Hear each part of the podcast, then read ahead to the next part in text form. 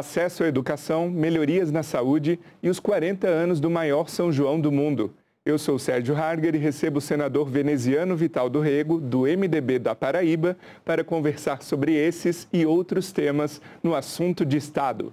Bem-vindo, senador. Querido, um grande abraço a você, um grande abraço a todos os inúmeros milhares de telespectadores que nos garante essa qualificada audiência pela TV Senado. Saudar todo ao sistema de comunicação do Senado, que faz um trabalho de excelência.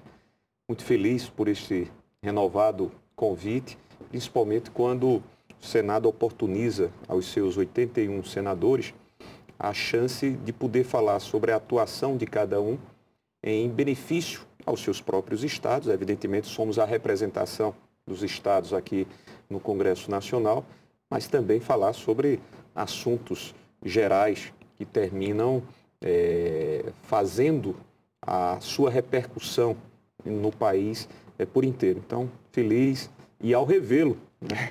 Muito, muito obrigado, muito obrigado. Vamos lá.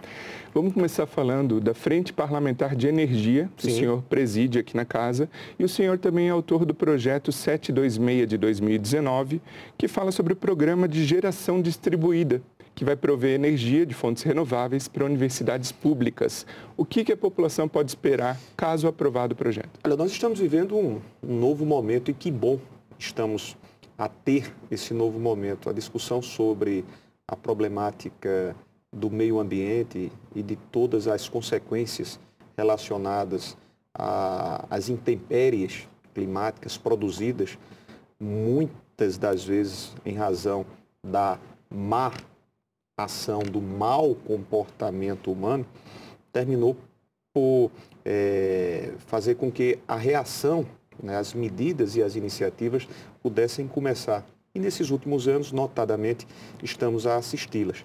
No Brasil, venturosamente, Sérgio, e nós sabemos, somos é, privilegiados, porque temos a, a oportunidade de desenvolver tanto a produção eólica como a produção solar junto a uma estrutura e a um sistema de produção energética através das nossas hidrelétricas, é, que nos dão e que nos permitem uma situação de administrabilidade, mesmo diante de episódios como esses mais recentes de apagões que não se referem à incapacidade ou à ineficiência ou à não condição de produzir né, com as matrizes energéticas que nós temos.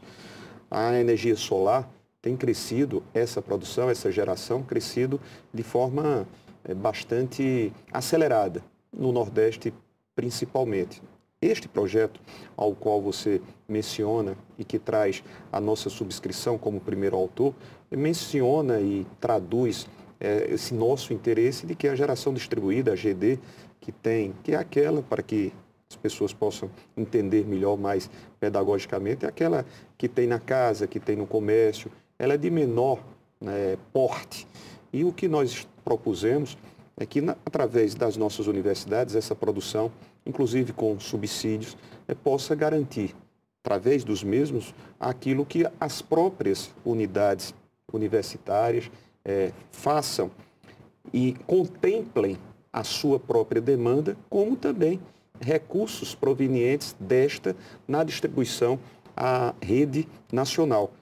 Esse foi bem acolhido em duas das comissões nas quais eh, já houve uma apreciação, deliberadas foram em ambas positivamente, estamos terminativamente esperando pela terceira dessas comissões. Foi uma das nossas propostas. Nesse hiato, nesse interregno temporal, eu fui chamado para mim, com muita honra, com muita alegria, de para presidir a frente parlamentar mista com, as, com integrantes das duas casas, a frente parlamentar de energias renováveis e dessa transição.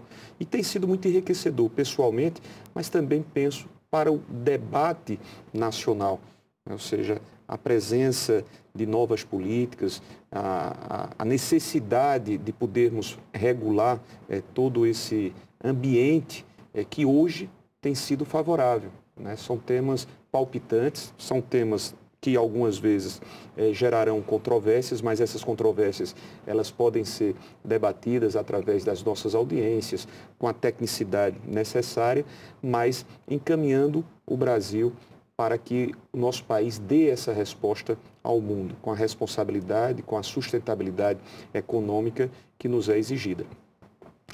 Agora, senador, falando sobre o acesso à educação na Paraíba. Foi anunciada né, a possível a proposta de uma criação de um campus da Universidade Federal de Campina Grande Sim. na região do Vale do Piancó, é, no Sertão. No sertão da Paraíba.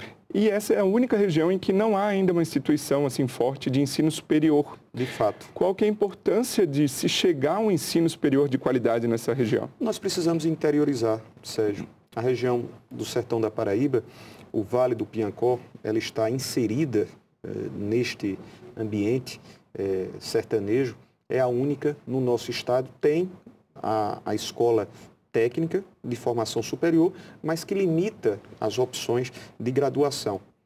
A demanda que nós apresentamos ao requerermos junto ao Ministério da Educação, inclusive com a oportunidade de trazermos aqui para essa audiência o magnífico reitor da nossa instituição, Universidade Federal de Campina Grande, que se estende até o Vale do Piancó, foi exatamente isso para que nós componhamos aquela única região que falta a presença, esse braço de uma formação superior, de uma universidade de formação superior. O que nós recebemos foi uma resposta sinalizadora positiva, há interesse de que assim se faça.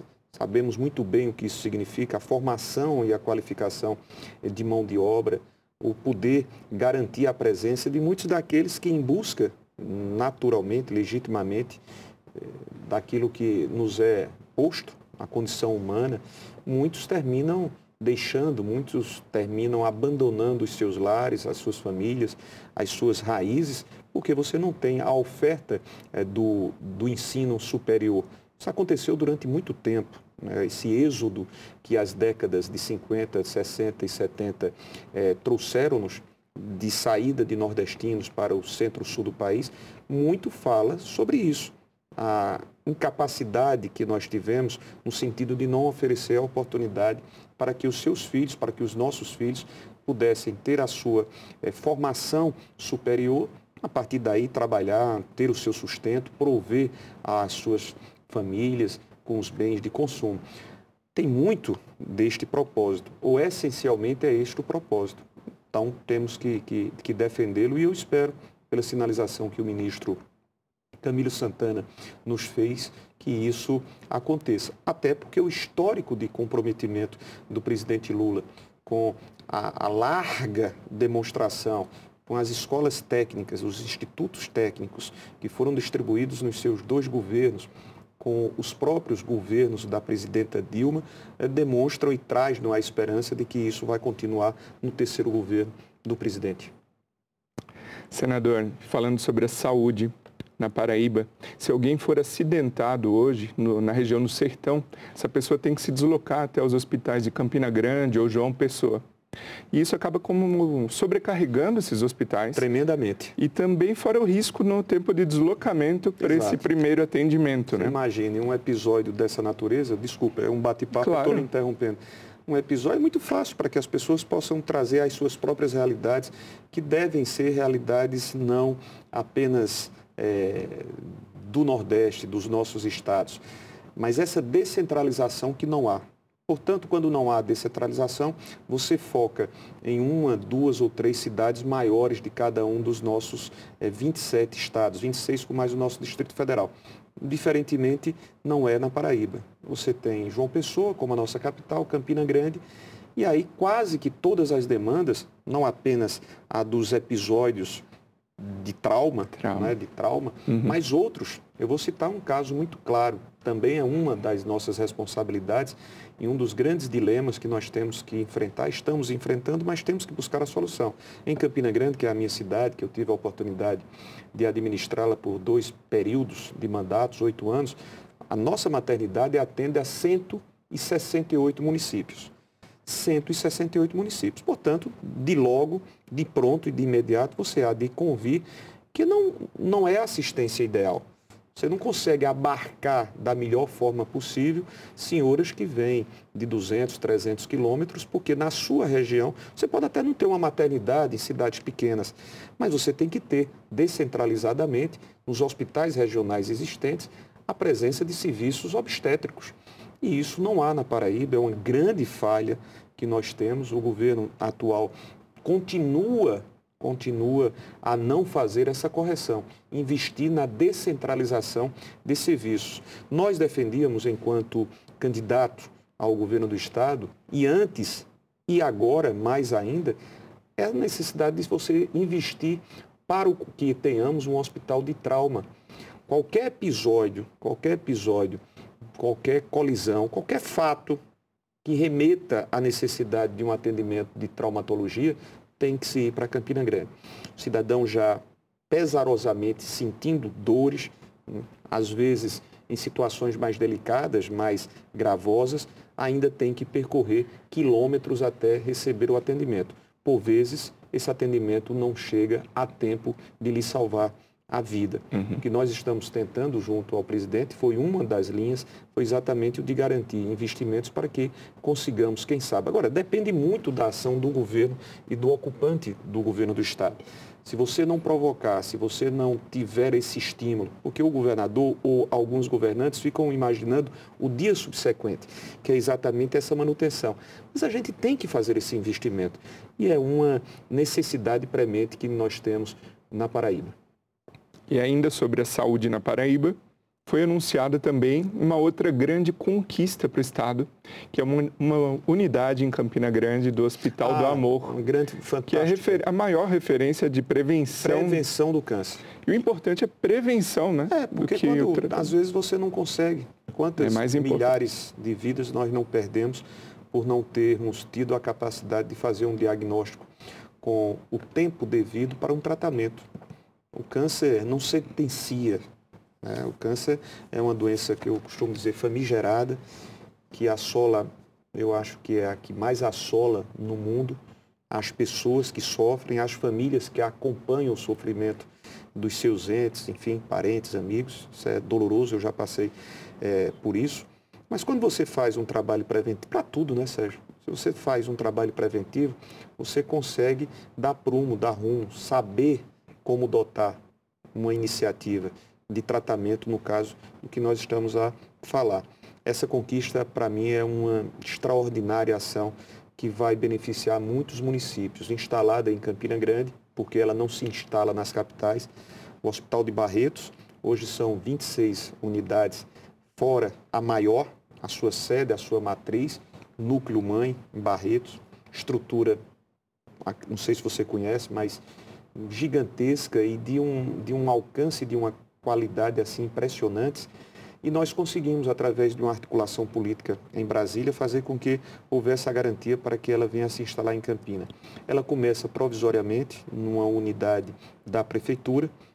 Você já tem os insumos, você já tem equipamentos, você já tem uma carreta, carreta veneziana, sim, uma carreta equipada, que vai para os bairros e que vai para os municípios, fazendo uma busca ativa.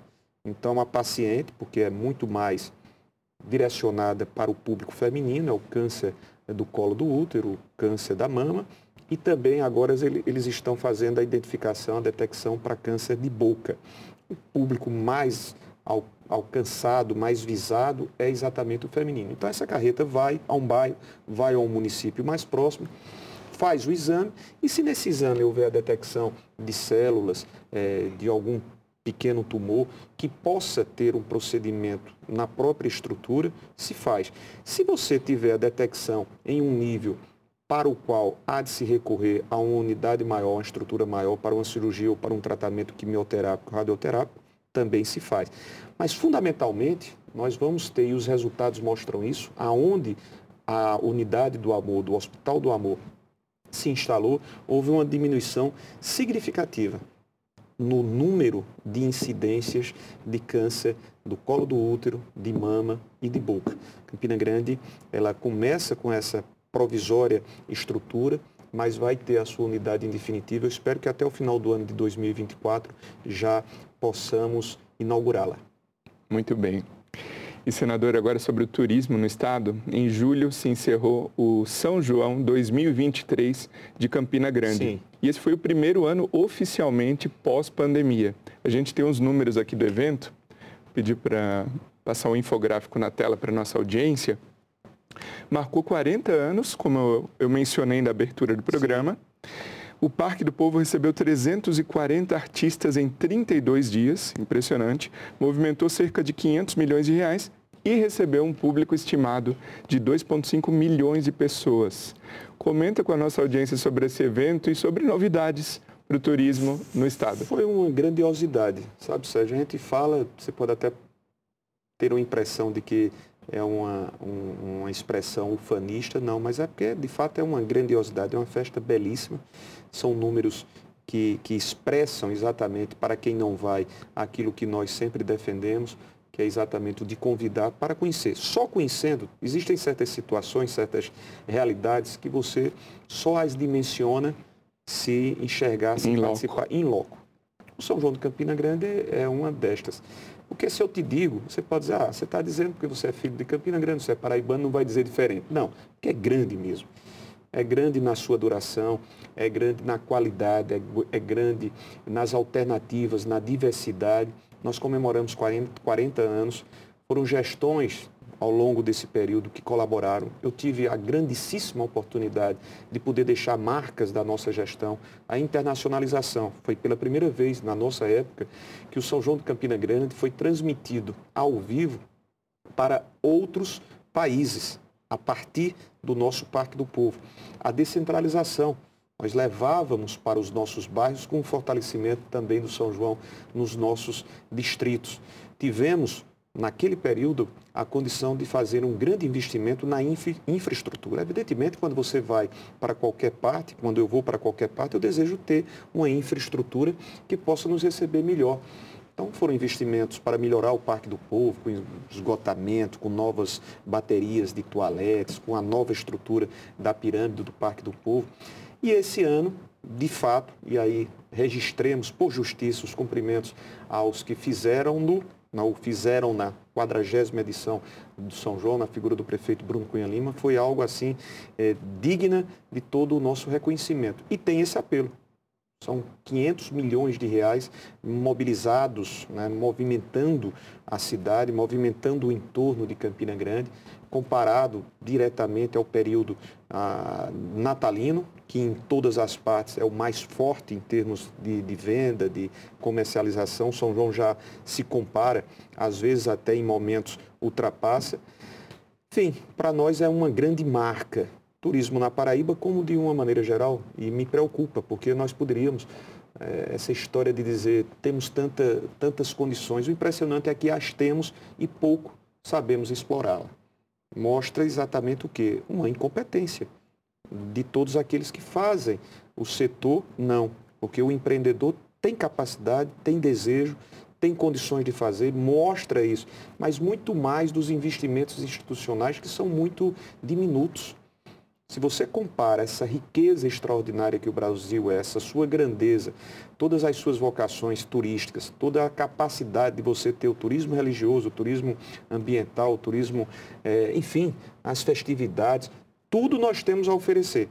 Aí você põe outras, outros estados, nações, outros países com menos condições, mas que movimentam o seu PIB percentuais bem maiores.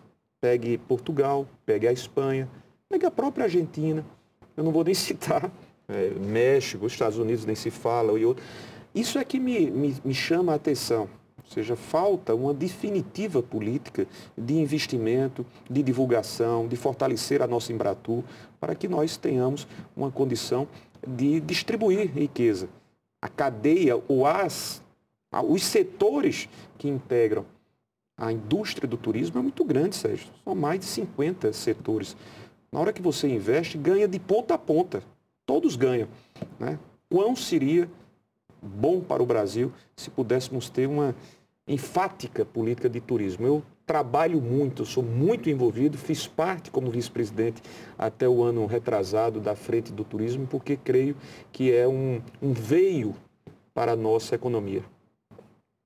E outro propósito para o qual o senhor vem buscando alternativas, é a obra do terceiro trecho do projeto de transposição das águas do Rio São Francisco, que é uma demanda antiga na região, é, né, senador? E que foi redentora a partir de uma decisão do presidente Lula, a transposição do São Francisco por inteiro, beneficiando o Rio Grande do Norte, Pernambuco e a nossa Paraíba. Eu próprio posso dizer isso como filho de Campina Grande. Você imaginar uma cidade de 410 mil habitantes, o entorno dela quase um milhão de habitantes, correndo o risco de um caos total. Passamos por isso até 2017. Se não fosse essa transposição, seria um, um, algo inimaginável. Ela chegou, salvou-nos literalmente, porque não era a água para o plantio, não era água para o bebê humano, né? o bebê animal. Enfim, depois o presidente, essa obra foi sequenciada com a entrega do eixo norte e faltam dois investimentos importantes. O terceiro eixo para o Vale do Piancó, mencionado quando nós tratávamos sobre a demanda da instalação de uma da universidade de formação superior, portanto, e o, o, a adutora do Pajeú, que estão as duas, ainda bem, quero agradecer, foi, foram reivindicações que nós trouxemos ao presidente Lula e ele as incluiu no plano de aceleração do crescimento. Dos investimentos previstos para o nosso Estado, lá encontra-se tanto o terceiro eixo para o Vale do Piancó, como a adutora do Pajeú, que beneficia municípios que estão na conhecida e muito querida Serra do Teixeira. Também, além destas, se você me permite, rapidamente, já estamos claro. nos encaminhando para o final, uma grande obra que eu falo com muito carinho, que vai ser importantíssima, que é a duplicação da BR-230. Nós temos a duplicação, quem desce na Paraíba por João Pessoa, é, tem um trajeto até Campina Grande muito bom, porque ela é duplicada facilita tremendamente. Mas quem vai de Campina Grande para o sertão já passa há alguns anos por essas naturais vicissitudes. São as cidades crescendo, são o, o, os números de automóveis também crescendo, de veículos de uma maneira geral. E nós começamos. Foi uma ação que teve seu início com o senador Vital do Rego Filho, lá em 2014, 2014 não, 2012, 2013, e foi sequenciada por nós com a participação da sociedade civil eh, campinense, paraibana, Câmara de Vereadores, e quero fazer menção e cumprimentar o seu presidente Marinaldo Cardoso, e nós conseguimos, Sérgio, numa articulação muito bem feita com um cidadão que eu sou muito grato pela sensibilidade do alcance quando proposta foi essa duplicação. O senador Marcelo Castro, que respondia pela relatoria do orçamento, orçamento, de 2023 e colocou lá 157 milhões de reais que estão sendo utilizados. A obra já começou, está avançando e que vai ser importantíssimo. Sob o ponto de vista de segurança, da trafegabilidade, para a nossa economia. Paralela a isso, a triplicação de Cabedelo a João Pessoa, concorremos, tanto eu quanto a senadora Nilda e outros parlamentares, mas nós conseguimos quase 44 milhões. Então, são obras incluídas no PAC e que tiveram a participação nossa. Isso é o nosso dever, isso é fato, mas tiveram a nossa participação para é, viabilizarmos esses recursos. E já passa a mudar o dia a dia muda, do povo dessa região. Né? Muda né? completamente. Você traz a, a, segurança, né? você diminui consideravelmente aquilo que está sendo verificado, que são os altos índices de acidentes e alguns destes, alguns destes trazendo lastimavelmente vítimas fatais. Vai ser uma, uma grande e redentora, posso te dizer, conquista essa duplicação da BR-230 a partir de Campinas. Esse primeiro trecho são 33 quilômetros, algo em torno de 490 milhões de reais. Veja que a gente ainda vai ter que lutar para complementar o que já conseguimos. Mas vamos conseguir. Há um compromisso do ministro Renan Filho, há um compromisso da nossa bancada, há um compromisso é, para que o governo federal possa aportar e, tenha, e tenhamos, nesses próximos anos, essa conclusão. Muito obrigado, senador veneziano Vital do Rego, pela participação aqui no Assunto de Estado. E o meu muito obrigado a você que nos prestigia com a sua audiência. Esta é a versão em podcast do Assunto de Estado, um programa da TV Senado também disponível em vídeo no nosso canal no YouTube ou no site senado.leg.br/tv. Se você prefere a televisão, todas as segundas às 8 da noite. Até o próximo episódio.